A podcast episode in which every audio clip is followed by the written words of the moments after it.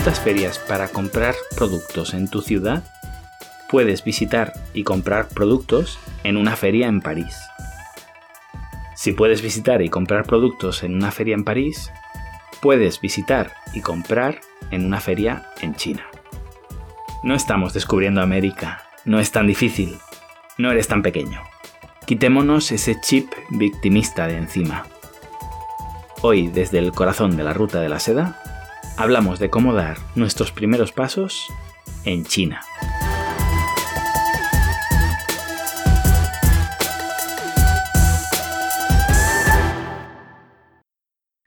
Son muy distintas las aproximaciones si venimos a China a comprar o venimos a vender. Tengo clientes de todo tipo, pero los que compran en China los maneja mi equipo directamente. Porque honestamente, para comprar en China no me necesitáis. Y sobre todo, para comprar en China no necesitáis un trader. Otro tema es que os convenga, que ahí podríamos debatir, pero China ya está lo suficientemente abierta como para que no haga falta pagar un 10, un 20, un 30% de comisión. Perdón, oficialmente un 2, un 3, un 5, o lo que te permitas pensar que le estás pagando a tu trader, porque te compensa convencer a tu jefe de que el trader solo te cobra lo que estipulasteis en el contrato. Es cierto que estas conversaciones donde se dice comprar es fácil, lo difícil es vender. Rozamos el cinismo porque comprar no es fácil, lo fácil es gastar. Pero comprar es mucho más que gastar. Y aquí quizá nos falta un pelín de background económico para diferenciar consumo de inversión. Puede parecer fácil gastar en un crucero de lujo, una joya o en redecorar tu casa. A fin de cuentas, el placer obtenido es difícilmente mesurable. Nadie puede demostrarte si es una buena o una mala compra. Comprar a nivel empresa es otro tema. Significa invertir. Y eso, por un lado, ya no es tan sencillo y por otro, es muy analizable. Los resultados de una empresa no se miden únicamente por nuestra pericia en, en las compras del producto, pero sí es una variable fundamental. Comprar no es fácil. Pero empezaba diciendo que para comprar no me necesitáis, y es cierto. Todo tiene un precio y una herramienta adecuada. Y para comprar en China podéis hacerlo directamente o contratar a un miembro de vuestro equipo especializado en compras que lo haga por vosotros. Este es el servicio más básico que llevo ofreciendo desde que llegué a China. Hoy quería hablar de los primeros pasos, de cómo iniciar una toma de contacto a nivel muy básico para aquellos que no hayan visitado nunca este país y sigan viendo China como otro planeta. Vamos a acotarlo a alguien que venga a comprar a China. Para vender sería algo más desarrollado, requiere una estrategia más compleja, así que nos centramos en este, en este ámbito únicamente.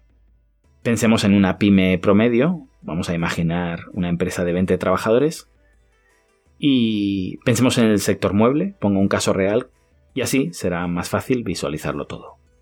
Una empresa que tradicionalmente ha fabricado o ha comprado productos locales, o incluso ha comprado a otros importadores en, la feria del mueble de su país y decide dar el salto, eliminar al intermediario, mejorar márgenes y se viene a China. Las estrategias de acercamiento habituales las podríamos dividir entre ferias, mercados y fábricas. Empecemos por las ferias. Os decía que si compras en tu ciudad puedes comprar en París y si compras en París puedes comprar en China. Tal cual. El mundo está globalizado, ya nada queda tan lejos, y China os lo pone todo de cara. Aún así, hay que tener unas nociones básicas para no cometer errores de principiante. La Canton Fair es la gran ventana de China, una de las ferias más grandes del mundo y un gran showroom para empezar. Yo honestamente no recomiendo la feria de Canton, pero entiendo que cada uno utilice las herramientas que le supone más comodidad y si ya es un gran esfuerzo para vosotros venir a China porque os saca de vuestra zona de confort, vale, pues entonces sí, sí puede ser una buena idea empezar por la Canton Fair. Aquí diferenciemos también lo que es una aproximación, por eso, por eso hablaba de estrategias de acercamiento, a lo que sería una primera compra. Como aproximación me vale. Yo nunca recomiendo a mis clientes comprar en una feria y mucho menos en esta. Los precios están inflados sabiendo que el comprador tiene tres o cuatro días para gastarse su presupuesto. Imaginad un jefe de compras que vuelve a su país y le dice a su jefe que todo ese coste de viaje, hotel, en el pico más caro de, de la temporada en Guangzhou, nada, que no compró nada. Se va a la calle, ¿verdad? A la Canton Fair vienes con un budget de, no sé, un millón de dólares y tienes que hacer las compras de la temporada. Si no, la empresa no tendrá producto para vender. Claro, los chinos no son tontos, lo saben y, bueno, hinchan los precios. Este caso que a lo mejor no lo veis, no lo veis eh, aplicable a vuestra empresa porque decís, no, no, yo iré a la Canton Fair a mirar. Bueno, pues mucha gente viene a mirar, pero como digo, muchas empresas vienen a hacer la compra de la temporada de ahí sacan todos sus proveedores, de ahí sacan todo su producto y no se pueden ir de la feria sin sus compras hechas. Bueno, más argumentos en contra de la Canton Fair. Uno básico, lo, que veis expuesto, no tiene que ser realmente lo que, produce esa empresa. Cualquiera puede comprar un set de muestras y ponerse a exponer. Fijaos qué manera más sensacional de validar un modelo de negocio. Costoso pero rápido y el tiempo es dinero. Si reciben pedidos es cuando empezarán a preocuparse de dónde producir lo que tú has pedido. Y esto puede ser un despropósito, pero tú no lo sabes. Aparte, a la feria de Cantón no va quien quiere, sino quien puede. Suelen decir, no, es una mafia que lo controla todo y si no estás conectado no puedes hacerte con un stand. Bueno, pues bienvenidos a China, caballeros. Lo que llamamos mafia es un sistema de hacer las cosas diferente al lugar de donde vienes. Por eso estás saliendo de tu zona de confort, porque lo que conoces no te sirve y si tienes la mente suficientemente abierta, aprendes. Yo personalmente he estado, bueno, en los últimos 14 años, pues os podéis imaginar más de 15, quizá 20 eh, Canton Fair. Eh, se hace dos veces al año. Y he estado varias veces como expositor. He pasado por, por todo ese filtro de, de esa supuesta mafia, eh, que es cierto que, bueno, es un sistema diferente al que conocemos, para obtener un stand. Bueno, pasas muchísimas experiencias, aprendes muchísimo de cómo funciona China por dentro, y es cierto que quizá una empresa, el proveedor que buscamos, no sea capaz de pasar todo ese recorrido, no le interese o, sea demasiado costoso, no todo el mundo puede pagarse un stand en la Canton Fair, y eh, bueno, pues otra razón más para pensar que quizá no es el mejor lugar para, encontrar ese, ese, proveedor único ah, que buscamos. Al final, una élite de empresas va todos los años con, con stands kilométricos, lujo y ostentosidad en sus instalaciones. Habitualmente esas son las empresas a las que no quieres comprar. Y luego está la periferia, los barrios pobres, digamos, esos pasillos con stands modulares de 3x3 que con la creatividad china habitual eh, dan bastante penilla y nunca sabes si le estás comprando a una empresa gigante o a un trader muerto de hambre. Y esto me lleva al siguiente punto. Hay intermediarios haciéndose pasar por fábricas. Lo explicaba en el sexto episodio de Lejano Oeste. No me extiendo aquí, si queréis más info podéis dirigiros a ese episodio. Pero bueno, mucho trader haciéndose pasar por fábrica. ¿Qué puntos positivos hay? Bueno, tienes el producto del mercado condensado en varios pasillos y la feria nos sirve para analizar tendencias y ver novedades en el sector. Si nos centramos en el tema muebles, hay dos ferias más destacadas en China, una en Shanghai y otra más en Guangdong. Dedicaré un episodio completo a la Canton Fair porque lo merece, pero dejadme destacar que una de sus virtudes es la cantidad de sectores que abarca.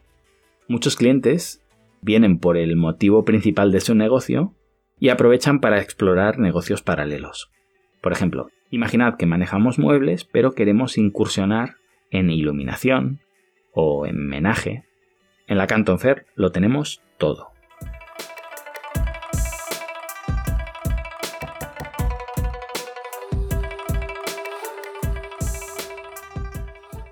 Y si no compramos en una feria, ¿para qué vamos? Pues os lo decía antes, para ver novedades. ¿Qué se está moviendo en el sector? Pensad que cualquier producto nuevo que vayamos a ver eh, en el futuro en un país occidental, lo veremos en China antes que en ningún otro lugar. Y en la feria veremos eh, muchos expositores enseñándonos estas novedades. La feria de Canton es lo que en economía llamaríamos un indicador avanzado. Lo ves ahí y 6-8 meses después lo empiezas a ver en tu país Pero los que tengáis experiencia me diréis, ¿realmente enseñan el producto nuevo en la feria para que todo el mundo les copie? Eh, no, no, no lo enseñan los que lo han inventado. Habitualmente, tú ya estás viendo a los que copian. Piensa que la feria es un indicador avanzado para ti. Para los que vivimos en China hace meses que estamos trabajando con esos productos. Por eso nos interesan tan poco las ferias. Pero decíamos que las ferias, y en especial la Canton Fair, son una ventana a China. Que está muy bien para los que se asoman desde fuera y ojean. Pero si ya eres un comprador avanzado, no te quedes mirando la casa desde fuera, experimentala desde dentro. Pasemos a la siguiente estrategia. Mercados. Los mercados especializados son una excelente manera de encontrar proveedores. Guangzhou, Yiwu y cuanto más al interior nos vayamos, más y mejor compraremos. Necesitaremos de un asistente chino para filtrar fábricas y traders y no pagar sobrecoste debido a que en el mercado interior nuestra cara nos delata y hace incrementar todos los precios automáticamente. Y deberemos escoger bien a nuestro asistente para no pagar todo ese sobrecoste a él. Y la última estrategia de, acercamiento a China. Fábricas. Podemos llegar a fábricas por diferentes caminos. El más rápido es una selección inicial antes de nuestro viaje, donde exploramos los proveedores que necesitamos y organizamos el viaje ya pensando en esas visitas. Quizá necesitemos ayuda para filtrar bien, de nuevo separar fábricas de intermediarios y no perder el tiempo después de tomar un avión y llegar a un lugar remoto, para que al final sea un apartamento con un showroom donde te dicen que allí ya lo ves todo y que la fábrica queda muy lejos. ¿De verdad? Tras tres horas de vuelo interior ¿La fábrica queda lejos? No. Con nuestros clientes lo planteamos de otra manera. El objetivo no es la visita en la fábrica. Eso es parte del proceso. Podemos pasarnos semanas o incluso meses buscando fábricas para ellos, pidiendo muestras que se envían a su país, negociando precios, personalizando producto y packaging, y cuando estamos en la fase final, ahí sí organizamos el viaje para decidir qué fábrica le da el mejor feeling al cliente. En este caso, como decía, no es tanto vamos a China y deprisa y corriendo contacto con 10 fábricas para ver. Eso es lo que hacen las misiones comerciales de cámaras de comercio ICEX, que intentan llenarte la agenda de cualquier manera para justificar tu afiliación. Esto es más un proceso, un, embudo, donde empezamos con un grupo numeroso de opciones y vamos filtrando hasta llegar a la fábrica que deseamos. Y esa es la que visitamos. Para mí, eso sí, visitar fábricas es básico. Tengo clientes que jamás han estado en China, confían en nosotros y se lo agradezco, pero no es lo que recomiendo. Podríamos estar engañándolos perfectamente, y los traders viven de eso. Pero bueno, es verdad que China no es para todo el mundo, y si tenemos limitaciones de presupuesto o de calendario, no todo el mundo puede venir. En cualquier caso, repito, para mí es básico. Si trabajáis con traders, ponedlos a prueba. Quedaos a solas con el personal de la fábrica, pedidles su tarjeta de visita, perded de vista al traductor que os hayan asignado, encontrar la manera de contactar con esa fábrica por vuestra cuenta y haced un pedido similar. Jamás, jamás, jamás el precio va a variar el 5% ese que os decía que os cobraba vuestro trader. Veréis diferencias de un 20, un 50, un 100, un 200%. Me he encontrado de todo. Y si realmente la diferencia es de un 5%, no saltéis a vuestro trader. Es un tipo honesto. No os estoy invitando a, a, saltar a vuestro proveedor. Os invito a investigar, a ser críticos y a no dejaros engañar. Y si no trabajáis con un trader y trabajáis directamente con una fábrica, haced lo mismo. Mi experiencia en más de un 80% de las ocasiones donde mi cliente me decía no, no, yo ya estoy trabajando directamente con una fábrica, estaba trabajando con un trader os lleva a su fábrica, pero empezaréis a ver inconsistencias. No tiene despacho ahí. El tipo que se sienta detrás de la mesa grande al que llama a su hermano no te da su tarjeta de visita, o si te la da no coinciden sus apellidos. Me he encontrado con supuestos dueños de fábrica que dudaban cuando les preguntaba por dónde estaba el lavabo. Esta es una de mis fábricas, tengo muchas, es, muy habitual. Sed curiosos, Preguntad, explorad, perdeos, hacedle una foto al nombre de la fábrica en la puerta o guardad en el mapa la localización. Si han sido deshonestos con vosotros, ahí sí os recomiendo pagarles con la misma moneda. Un trader deshonesto es un cáncer en vuestra organización.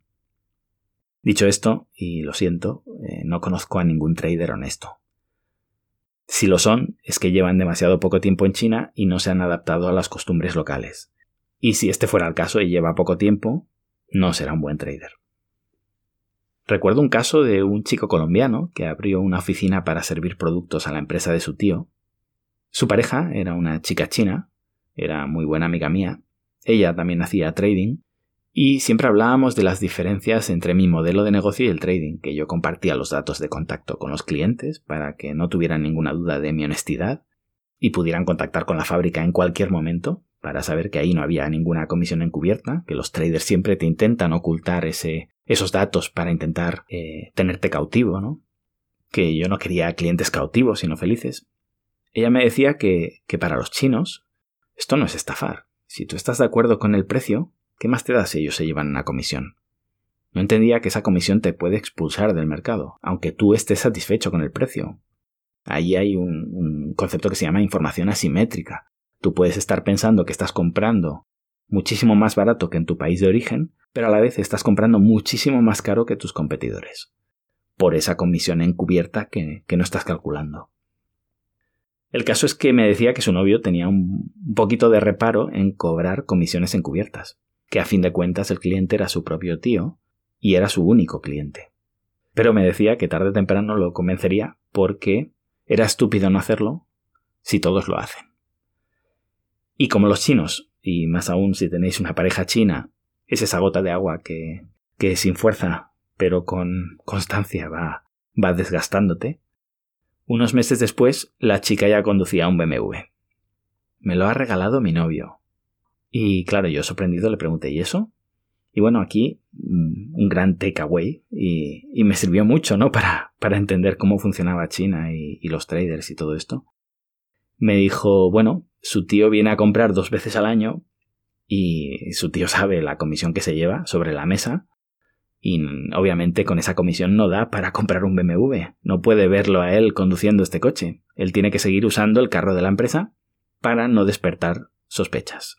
Y me decía, ¿ves cómo al final no somos tan diferentes?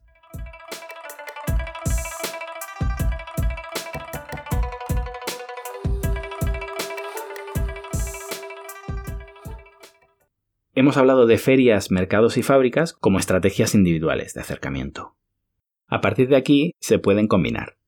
Por ejemplo, si nuestra urgencia es comprar un producto de temporada y no podemos permitirnos un proceso lento, podríamos visitar una feria, quedarnos con los proveedores que nos han gustado e ir a visitar sus fábricas después de la feria. Para ello necesitaríamos un viaje algo más largo, pero es muy factible. Otra opción es ir a visitar un mercado y de la misma forma ir a visitar las fábricas de las tiendas donde hemos encontrado el género que buscábamos. Y la tercera opción sería combinarlo todo. El mercado y las fábricas siempre van a estar ahí. Si viajamos en época de feria, podemos combinar feria, mercados y acabar visitando las fábricas en un viaje muy completo, eso sí, que requerirá más días. Esto se suele hacer mucho durante la Canton Fair, esta se compone de tres fases, es tan grande que se monta y se desmonta toda la feria para poder seguir exponiendo productos en las siguientes fases. Y bueno, entre dos fases hay unos días de descanso para ese montaje, donde los compradores aprovechan para visitar, por ejemplo, el mercado de Ibu durante ese parón. Cuidado porque lo hace tanta gente que puede resultar imposible encontrar billetes de avión en, esas fechas si, si no has planificado bien. Está también el tren rápido que conecta las dos ciudades y es muy cómodo, pero también se agotan los billetes si, si no lo planificas con suficiente antelación. Y hasta aquí. Quizá son apuntes muy básicos si sois compradores experimentados, pero no quería dejar de pasar por aquí antes de, de llegar a temas más específicos. Y os dejo con un proverbio que he dejado ya entrever cuando hablaba de la dificultad de mantener la ética occidental incluso para traders extranjeros. La gota perfora la piedra no por su fuerza, sino por su constancia. Gracias y hasta pronto.